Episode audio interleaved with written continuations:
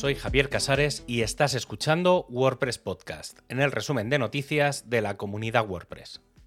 En este programa encontrarás la información del 3 al 9 de julio de 2023.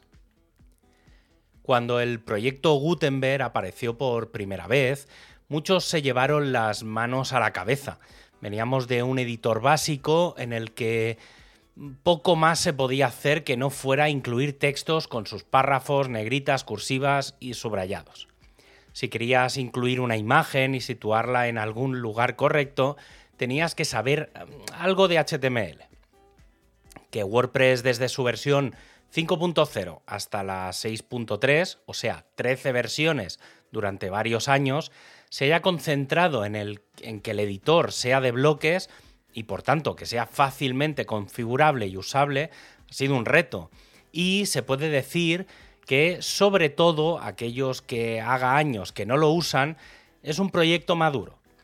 Tan maduro que, aunque se seguirán evolucionando los bloques, la fase 1 y 2 se da 100% por terminada para comenzar con la fase 3, la colaboración en tiempo real. Históricamente WordPress ha tenido un sistema de revisiones con las que se podía volver atrás en caso de haber guardado algo incorrecto. Pero todavía seguíamos sin poder acceder dos personas a un contenido para poder verlo y editarlo a la vez. Y eso es lo que nos trae, entre otras cosas, esta fase 3 de Gutenberg. El elemento principal de esta fase es la colaboración en tiempo real, que se resume en algo tan sencillo como que dos o más personas puedan entrar en el editor y trabajar simultáneamente. La idea inicial es utilizar WebRTC como tecnología base y estándar de la web y que permite el funcionamiento de todo lo que es WordPress hoy en día. Sin duda, esta tecnología tiene más posibilidades como los WebSockets, pero esto parece que quedaría en territorio plugin. La idea es construir la base tecnológica. Pero aunque tecnológicamente sabemos cómo vamos a poder trabajar, queda otro gran reto, evitar conflictos. ¿Qué pasa si dos personas quieren poner una imagen en un mismo bloque a la vez? En este caso necesitamos un sistema libre de conflictos y parece que un proyecto de código abierto llamado YGS podría ser la solución. Este tipo de tecnología es la que podemos encontrar en proyectos como Google Docs o Figma. Esto abre muchos asuntos a muchos niveles. Uno muy visual, por ejemplo, es cómo se van a poder diferenciar cada uno de los usuarios conectados en la pantalla. Por ejemplo, poniendo punteros de ratón de diferentes colores o formas. Otro, no tan visual, es si se requerirá algún cambio en el modelo de datos. Vale, ahora que sabemos cómo va a ser la base tecnológica y los retos que conlleva, el siguiente punto es el de los flujos de trabajo. Y es que no es lo mismo alguien que entre a mirar el contenido de una entrada que alguien esté redactando o alguien que esté maquetando o dando formato. Pero ya no solo eso, es muy probable que cuando un contenido no está publicado haya pocos problemas, pero ¿y si hay varias personas trabajando en un contenido publicado? ¿Qué pasará cuando alguno de ellos pulse en guardar? ¿Qué es lo que se publicará si uno de ellos no ha acabado su parte? Para empezar un planteamiento que se tiene es el de poder dejar comentarios sin necesidad de modificar los contenidos, incluso el de dejar tareas pendientes en distintos bloques que podrían extenderse con plugins.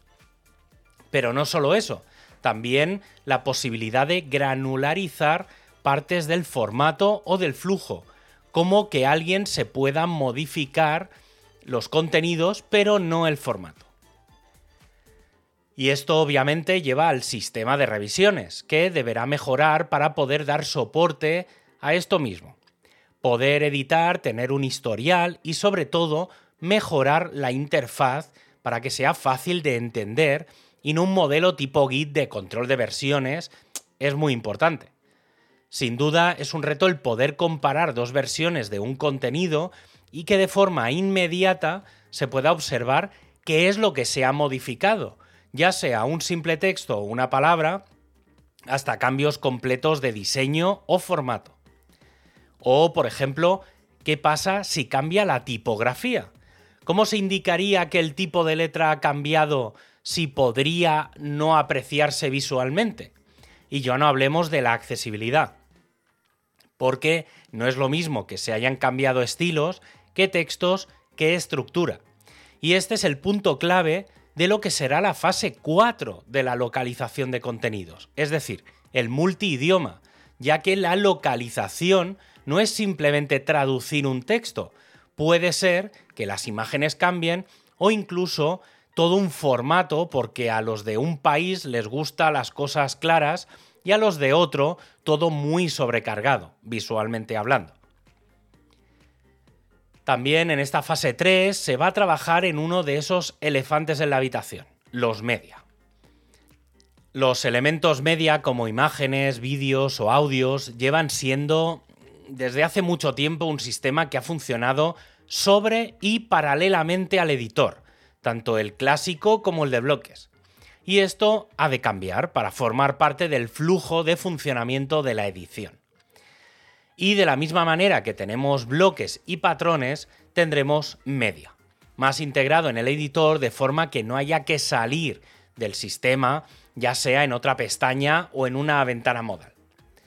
Relacionar multimedia con las propias entradas nunca ha sido tarea sencilla, o la subida masiva de elementos, y no hablemos de la edición de los contenidos propiamente.